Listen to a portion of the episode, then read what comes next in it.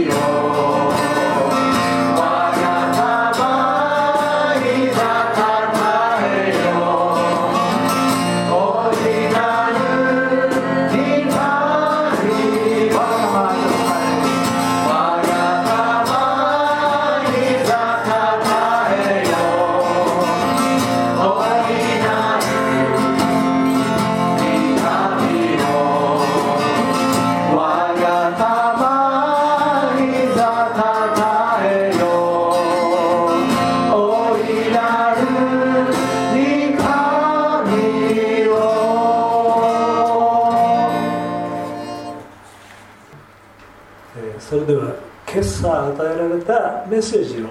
えー、聖書の御言葉をお読みします、えー、今日の箇所は新約聖書のルカによる福音書5章27節から32節まで、えー、オープンドアの備え付けの聖書で新約聖書の118ページルカの福音書5章27から32節。それではお読みします。この後イエスは出て行き酒税人に座っているレビという酒税酒税所に座っているレビという酒税人に目を留めて私についてきなさいと言われた。するとレビは何もかも捨て立ち上がってイエスに従った。そこでレビは自分の家でイエスのために大振る舞いをしたが酒税人たちや他の大勢の人たちが食卓についていた。するとパリサイ人やその派の立法学者たちがイエスの弟子たちに向かってつぶやいていった。なぜあなた方は酒税人や罪人どもと一緒に飲み食いを飲み食いするのですか？そこでイエスは答えて言われた。医者を必要とするのは丈夫なものではなく病人です。私は正しい人を招くためではなく罪人を招いて悔い改めさせるために来たのです。以上です、今日のメッセージはイエス様についていく喜びと楽しみと期待という題で佐々木牧師にお願いしたいと思います。よろしくお願いします。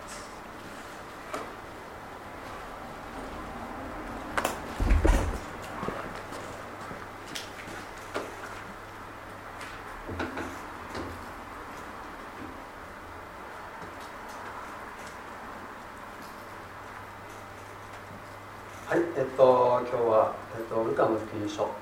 えー、ですね、えー、福音書4つありますね、えー、4つあります福音書、えー、マタイの福音書マルコの福音書そしてルカの福音書そしてヨハネの福音書ってありますけど、えー、マタイはあイエス様の十二弟子の一人ですねマタイ、えっと、ルカは、えー、十二弟子の中には入ってません。えパウロと、えー、一緒に伝道旅行ですね、え共にしていました、えそして、えルカはユダヤ人ではありません、えまあ、シリア人。私はシリア人というふうに聞きましたねルカは。あの医者であるというふうに聞いています。そしてマルコ、えマルコは、えー、十二弟子の中の、えー、どなたかと関係のある人ですね、そしてマルコ。マルコは十二弟子の中に入ってるんですね。そしてヨハネ。ヨハネは十二弟子の中のお一人ですね、えー、自称自称っていうか、まあ、彼が自分で言ってます、えー、最も主が愛した弟子ですね、えー、言ってますけども、えー、今日はルカの福音書からそのお話したいと思ってます。えっとイエス様についていく喜びと楽しみと期待。そうですね、えーまあイエス様についていく時に喜びと楽しみと期待、えー、私も、えー、23歳の時にイエス様を自分の救い主として信じ信じそしてその時はイエス様についていくというか、まあ、イエス様を信じるという決意をしたんですけれども、えーまあ、その時イエス様を救い主として信じ受け入れた時にはイエス様についていくというようなそんな感じではなかったような気がします、えー、なんでしょうね。そういうことよりもえー、教会というところに来てあ教会というところはとてもいいところだな。そしてこの教会のの教会で聞いたこの話はとてもいい話だな。あ私もイエス・キリストという方に方を信じてそしてこの教会の、え、人々仲間と一緒に、え、何ですか？一緒に過ごしたいなってですね。そういう思いがとても強かったんじゃないかなというふうに思います。でまあ振り返るとイエス様についていく喜びと楽しみと期待。時にはですね喜びじゃなくてイエス様についていく苦しみとですね。または失望というかですね、えー、まあついていく上でまああまあいろいろ困難にどなたでも出会いますよね。また失望とまではいかなくてもがっかりする落胆するということもあるかと思います。でも、え、そういったことを全て、えー、何ですか？しまああの、ことも含みながら、えー、喜びと楽しみと期待ということでお話していきたいなというふうに思います。で今日はですねデビっていう人が出てきますね最初の時に。デビという名前の主税人ね修税所にいました。修税人イエス様についていくってことについて考えていきたいと思います。でルカ5章の27から28に先ほど読んでいただきました。この後イエスは出て行き修税所に座っているレビという主税人に目を留めて私についてきなさいと言われた。するとレビは何もかもして立ち上がってイエスに従った。ということですね。えここに出てくるレビという主税人先ほど言いました、え4つの福音書の中のマタイの福音書ですね、えマタイの福音書を書いた人がこのレビです、えレビは後でイエス様からマタイという名前をいただきました、ね。で,、えー、で当時ローマ帝国はイスラエルの国を、え支配下に置いてましたよね。えそして、え国中にですね主税人を置いたんですね。まあその主税人というのはユダヤ人だったと思います。で、えー、そして、え税の徴収を行ってたんですね、まあ、それを良いことにこの主税人という人たちはあその自分の立場を利用して、えー、上乗せをして税を、えみんなから取っていた。そしてその、えー、上乗せした分を自分の、えー、儲けにして、えー、私服を肥やしていたっていう人々だったようですね。まあレビもそういう人だったんだと思います。ですから周りの人々はこの主税人に対してあまりいい思いを持っていない。まあ、え嫌われ者であったあと思われます。けれどもそんな主税人のレビに対してイエス様は目を留められたんですね。目を留められたんですね。そして私についてきなさいと声をかけました。まあその理由は後で分かりますけれども、えー、このところにはですね、えー、彼はレビは何も何もかも捨ててそしてイエス様に従ったということが書かれていますね。その結果だけがそこに書かれてありますけれどもそれ以上の詳しいことは何一つ書かれていません、えー、きっとですねルビはその時その、えー、椅子に座ってたかなんかしたんですかね。テーブルに座って仕事をしてて。そしてその仕事を放り出してですねそしてイエス様にイエス様の、えー、行こうとしているところについていったんでしょうかね。そして自分の家に招いてイエス様をもてなしたようです。まあお金はいっぱいありましたから、えー、ごちそうを出してですねイエス様を、えー、歓迎したんですね、えー、もてなしたんですね。まさか自分があイエス様に目を留められて、えそしてイエス様に声かけられて、えね、そんなこと全く期待してなかったんだけどもそのようなことになったものですからレビはですねイエス様を歓迎しました。もしかしたらその時ですねレビの奥さんとか子供たちももしかしたらいたかもしれないですね、えー、全全く触れないですけどもしかしたらいたかもしれません。もしかしたらいなかったかもしれません。でその後のレビはあ先ほども言ったようにイエス様からマタイという名前をいただきましたね。マタイっていう名前はですねすごくいい名前なんですね。神の贈り物っていう意味なんだそうです。神の贈り物。素晴らしい名前ですよね、えー、そういう名前をいただいてそして十二弟子の一人としてイエス様についてきました。でこういった状況を覚えつつですねこの状況に自分を置いてみたいと思うんですね。自分を置いてみたいと思います。もしも自分がイエス様に私についてきなさい。っていうふうに言われたらもうすでに皆さんあの私についてきなさい。っていうふうに言われたのでこうやってあの共に過ごっているんですけどもえー、またさらにですね一歩進んで私についてきなさい、えー、あのと言われた時ですね、え、あなたはどうするでしょうか、それもですね仕事中にイエス様が来られて目を止められて私についてきなさいと言われたらあ仕事も家族もその地位も家も、えー、財産も何もかもですね捨ててイエス様にイエスの後に、えー、ついていくでしょう。か私たちにとってそういったことを考えると今ですねそういったことが起こったとしたらちょっと、えー、現実と非現実的のようなですね。そんなあ感じがします。まあでも、えー、まあ例えばあ自分の仕事札幌で今まで自分の仕事があったけどもでも転勤になったと、えー、自分はあ行きたくない、えー、札幌の地から動きたくない。けれども祈ると神様は、え、札幌の地からあそちらの方に行きな行くように神様はあ導いているような気がすると。自分は行きたくないけどでも神様の導きに従う。従ってそこにあって神様の役割を果たす。これまたあまあ現実にあることですね。今思いつきましたね、えー、そのまま神様に、えー、ついていく従うということですね。イエス様についていくということですね。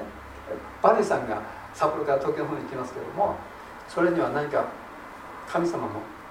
えー、からの何かこう役割があるんでしょうね。そこでバリーさんが神様から与えられているその、えー、働きを何か担ってる。そうなんだと思いますよね。えーとそしてですねそうですよね。まあ当時はですね今の時代と違ってまあそういったことできたのかもしれないですけどもまあ今全くできないってことじゃないですけどもまあ今はあの時代ではあまりそういったことはないかもしれません。あるいはイエス様は神の御子なるお方であり救い主なるお方ですからそれだけのインパクトがあったのかもしれないですね。今イエス様が現れてイエス様があ直接ですねついてきなさいって言ったら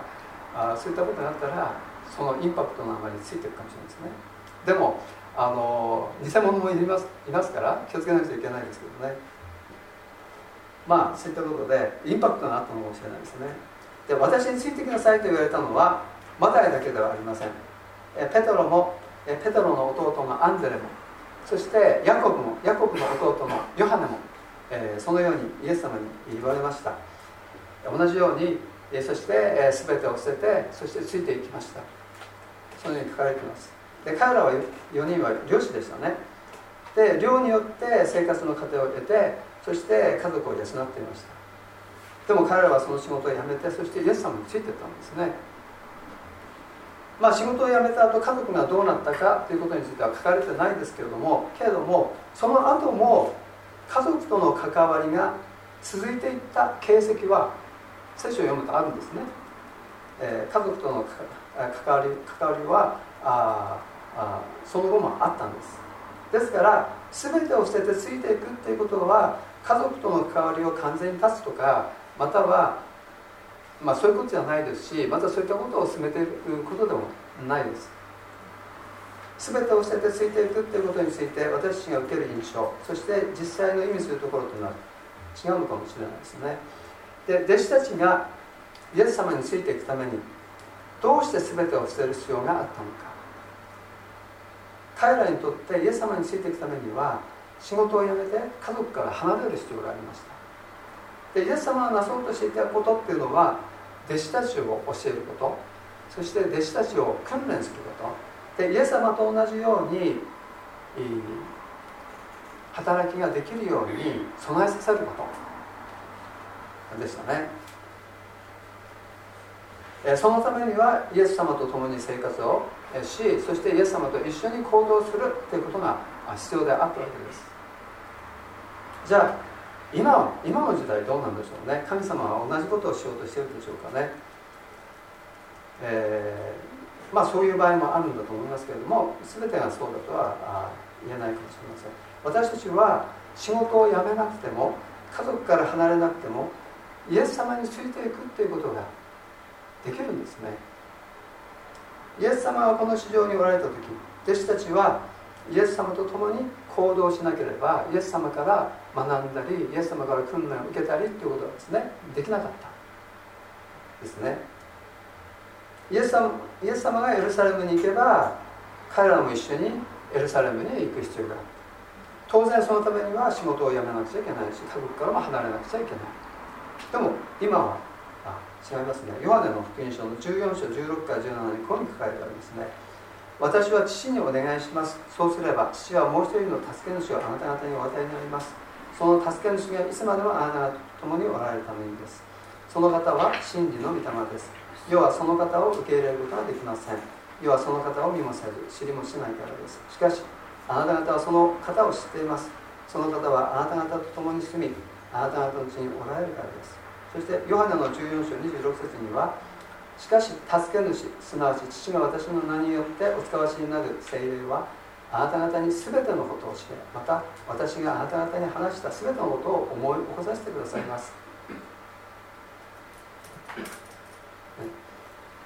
え父子精霊の三位一体なる神様、えこの地上において今イエス様に代わって御霊精霊を通して私たちを教えまた導いておられる。また慰め励まし力を与えて、くださっています。で弟子たちがイエス様によって教えられ導かれたように私たちもそのように教えられ導かれることが聖書の言葉によるならばそうなんですね。さらに私たちには旧約聖書も新約聖書もあります。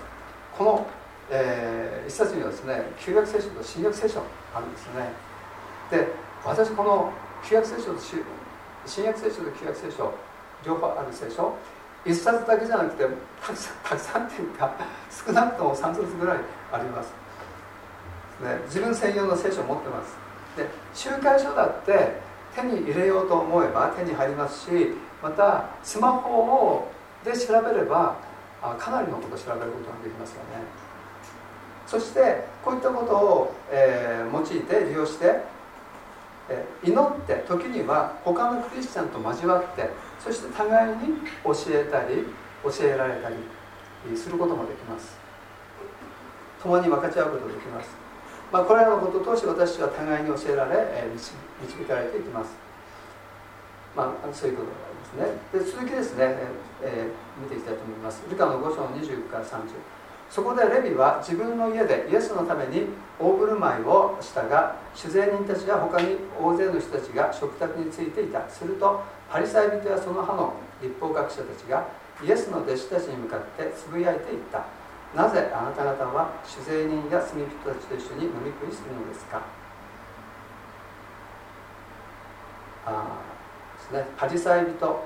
または立法学者っていう人たちは彼らはあ他の人たちが持っていない、えー、トーラモーセこそであるとかまた他の聖書であるとかそう持ってました。で彼らは聖書を調べていたんです、えー、またあ彼らのその先祖が残してくれくれていたそのミシュナ、ね、ミシュナあ口伝もありました。彼らは学んでいたけれどもでもイエス様がおっしゃることは彼らにはなぜかわからない受け入れられない、まあ、彼らには彼らのその、えー、理解というものがあったわけですよね。その理解が彼らなりのその理解があったためにイエス様のおっしゃることが分からなかった受け入れられなかった。あ人々です。そういう人たちも、えー、レビのそのそのイエス様を歓迎していた時そのところにいました。でレビの周囲には他にもいましたね、えー、まああの宗教家の人たちから見ると罪人っていうふうに言われている人々ですよね、えー、でイエス様はそのような人たちと一緒に食事をしました。当時食事を一緒にするっていうことは特別な関係を意味したんですね。今もそうですよね。今もそういうところあると思います。それはその人たちととても親しい関係にあるということを意味していますよね。友達友であるということを意味しました。昔はその頃は簡単には友とはお互いに言わなかったですね。友というのは特に契約関係があるとか、まあ、そういう人に対して友と呼ぶでいたそうようです。ですからどうして人々からあ嫌がられている罪深い人たちと食事をするのかというふうにパリサイ人や立法学者がイエス様に問うたんですね。まあそれは当然といえば当然なんですね。当時の常識から考えるとイエス様がされたことっていうのはとても非常識なことです。ところがつぶやくパリサイ人や立法学者たちにイエス様はが言った言葉ルカの5章の31から32で医者をしようとするのは丈夫なものではなくて病人です。私は正しい人を招くためではなく罪人を招いて悔い改めさせるために来たんです。というふうにあるんですね。正しい人を招くためではなくて罪人を招いて悔い改めさせるために来たんだ。まあ、パリサイ人や立法学者っていうのはもう一生懸命聖書を学んでですね自分たちは神様の言われることをきちんとやってる。私は神様の目から見て正しいものなんだ、まあ、そのことにおいて自信があった人々ですね。それに対して主税人っていうのは自分は惨めなものだ。自分は自分のような罪罪人は神様からきっと嫌われてるんだろうなというふうに思われてる人々ですですね。でもイエス様はそういう人たちをですね歓迎していたんですね。医者をしようとするのは丈夫なものではなく病人であるようにイエス様がイエス様をしようとしているのは正しいものじゃなくて罪人なんだ。自分は罪人で、えー、惨めでそして、神様に、受け入れられていないというふうにですね思っている人ほどですね神様はですねそういう人たちを救いたいというふうにですねえ思ってるんですね、えー、実は問いかけたその彼らの、えー、非常識彼らが非常識だと感じていたところに神様の常識があってまた神様の、えー、大きくて深い計画がありました。医者をしようとしているのが丈夫なものではなくて病人であるように救い主を必要としているのは正しいものではなくて罪人なんだということですね。イエス様は罪人を招くためにこの地上に来られました。イエス様はそのことを告げると彼らの常識はですねいっぺんにですね、えー、ひっくり返ってしまいましたね。覆されてしまいました。まあいつもそうだっていうわけじゃないんですけども人の常識の中にはしばしば神様の御心でないことがあります。そしてその部分に光を当てたのがイエス様ですね。聖書を読むと他にもありますね。立法学者やパリサビトにとっては宗教家にとっては常識だと思われていることがイエス様にとっては常識ではない、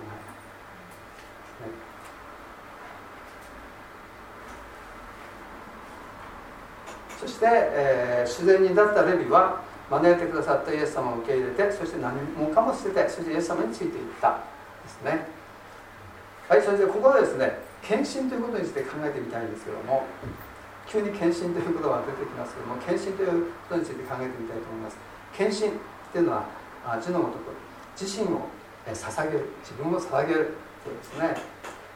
献身と聞くとですね牧師や宣教師になるとかですね牧師や宣教師になるために進学校に行くとかですねそういうことを思い浮かべるかもしれません。もちろんもちろんですねそのような形でのえ検診があるんですけども聖書や神学をある程度専門的に学んである程度専門的に学んでそして訓練を受けた人材というのは教会に、えー、とって必要な人材だと思います。ですから学びや訓練を受けるために遠く離れた町にある進学校へ行くとかですね、えー、まあ日本仏連盟はあの、えー、九州にはあ西南学院大学の進学部があったり九州バプテスト進学があったり東京には東京バプテスト進学があったりしますけれども、まあ、札幌にいるとそっちの方に行って学ぶとかですねそういうふうになるんじゃないかなと思います。まあでもその場合ですね、まあ、もしもそうだったとしても今だったらね、えー、奥さんが学びに行くんだったら旦那さんも一緒にいたりとか、まあ、子供も一緒にいたりとか、まあ、そういったことを家族と一緒に行くっていうのがあ、まあ、普通じゃないかなというふうに思います。であのあれなんですね西南学院大学の進学生も、え家族のいる方々あ何組かいます。まあ彼らもあのアルバイトしてますけれどもでもあの生活費ですね、えー、余裕があるわけじゃないですね、まあ、今回進学校献金というのをですね作ってますけれども、えー、まああの導かれた方ですねお願いしたいと思っています。で、えー、献身についてですね、えー、もうちょっと考えたいと思います。その入り口をもっと広くしてですね考えてみたいと思うんですね。実はクリスチャンは誰でも自分を主に捧げるようにですね導かれてるんですね、えー、私たちクリスチャンはみんなですねイエス・キリストのたっとい地によって買い取られた。あがなわれた。難しい言葉で言うとですね買い取られたんですね。まあ本当のことを言うと、えーまあ、私自身はまあ、私自身のものであるかのようなんですけども私自身はもう私自身のものじゃない自分のものじゃない神様のものなんだということなんですね。ですからたとえ進学校に行って学んだり訓練を受けたりしなくても自分を主に捧げる捧げるように私たちも皆導かれている進学校に行くことや教会で指導者として働くことだけには献身じゃないんだとですね。どんな仕事をしていたとしてもどのような立場であったとしても誰もが自分を主に捧げるように導かれている、えイエス様は弟子たちに私についてきなさいと言いました。で声をかけられた弟子たちは何もかも捨ててイエス様に従っていきました。まあ献身とは全てを捨てて従っていくことと考えるとですね、えー、ものすごくですねプレッシャーに感じるかもしれません。けれどもイエス様についていくことだというふうに考えるとですねなんか楽しいっていう感じもしたでしょうね。楽しい。イエス様についていくこと。まあイエス様に誘われて、えー、ついていった弟子たちもですね多分ですねイエス様についていくためには全てを捨てて、えー、かなきゃならないんだというですねプレッシャーを感じていったわけじゃないんじゃないかなっていうふうに思うんですよね。全てを捨ててイエス様についていくんだっていうことじゃなくてかえって彼らにはイエス様についていくことへの喜びとか楽しみとか何が起こるんだろうという期待ですね。そういったものがあったんじゃないかなというふうに思うんですね、まあ、もしかしたら最初はですねそういった喜びとか楽しみとか期待、まあ、そういったものは自分中心のものだったかもしれません。まああのペテロにしても他の弟子にしても自分が偉いに偉い人になりたいとかですね、えー、まあある弟子たちは多分ヤコブヤコブとかヨハネでしたかね。あのイエス様の右と左に座るということを何かそういったことを狙っていたようですけども、まあ、そういうですね、えー、夢というか期待というかそういったことを考えて、え、いたこともあったみたいですけどもかしイエス様と一緒にいて、え、イエス様から学んで訓練を受ける中で神様中心の喜び楽しみ期待が分かる人へと変えられていったということなんだと思います。弟子たちが最初イエス様に抱いていた喜びと楽しみと期待はそのうち、まあ、想定外の困難な状況、まあ、イエス・キリストの十字架イエス様は十字架で死んだっていうそういう想定外の困難な状況に遭遇していっぺんに全てが壊れてしまいました。弟子たちが描いていた夢は砕かれてしまいました。ペテロの夢もヨハネの夢も他の弟子たちの夢も破れてしまいました。えけれども彼らはそれで終わらなかったですね、えー、彼らはそれで終わりませんでした。まあそれは神様の恵み助けがあったからですよね。彼らがそこから立ち上がった時彼らの自分中心の喜び楽しみ期待はですね神様中心のその喜び楽しみ期待へと変えられていきますよね。でそれと同じように私たちがイエス様についていくと言いながらも、まあ、私たちは弟子たちと同じようにもしかしたら自分中心の夢を描いてるかもしれない。けれどもまあ私たちが今まで通ってきた中で楽しいことまた嬉しいこと、喜べることばかりではありません。いろんな大変なこと、え困難悲しいこといろんなこといろんなところを私たちは皆さんが取ってきたことと思います、まあ、そういう中でもそういうことがあってもこうやってですね私はイエス様についていくことをやめていない。ですね。このことを続けていくことを通してきっと私たちは自分中心の喜びとか楽しみとか期待からですね神様中心の喜びとか楽しみとか期待へと変えられていくんだなというふうにそういうふうに思います。今日はですねレビマタイとかまた他の弟子たちを通してですねイエス様についていくということについて見てきました。で祈って導かれるならばあどうか牧師または宣教師としてイエス様についていってほしいなというふうに思います。特に若い人たち。若い人たちですね。もしも祈って導かれるならば牧師とか宣教師とかですね。伝道者。あまたあ他にもいろいろな形でのフルタイムでの、えー、働きあります。または短期でもいいですよね。半年とか1年とかどこどこの国に行って、えー、宣教のお手伝いをするとかですね。そういうのもいいと思いますね。で他の仕事や立場であったとしてもイエス様についていくということができます。日々の生活の中にはですね学びと訓練がありますよね。えー、毎日皆さんただ平然と過ごしてるわけじゃなくて皆さんのそれぞれの仕事の中でも、えー、まあ、いろんなことが起こってそれに対応しなくちゃいけない、まあ、それって私たちにとっては訓練ですよね。学びですよね。まあそういうことがあります、まあ、どちらにしてもイエス様についていく喜びと楽しみと期待を持ってですね、えー、進んでいくクリスチャンでありたいなというふうに、まあ、そのように進んでいきたいとそういうふうに思います。それではお願いします。天のお父様、えー、イエス様についていく喜びと楽しみと期待、えー、神様あ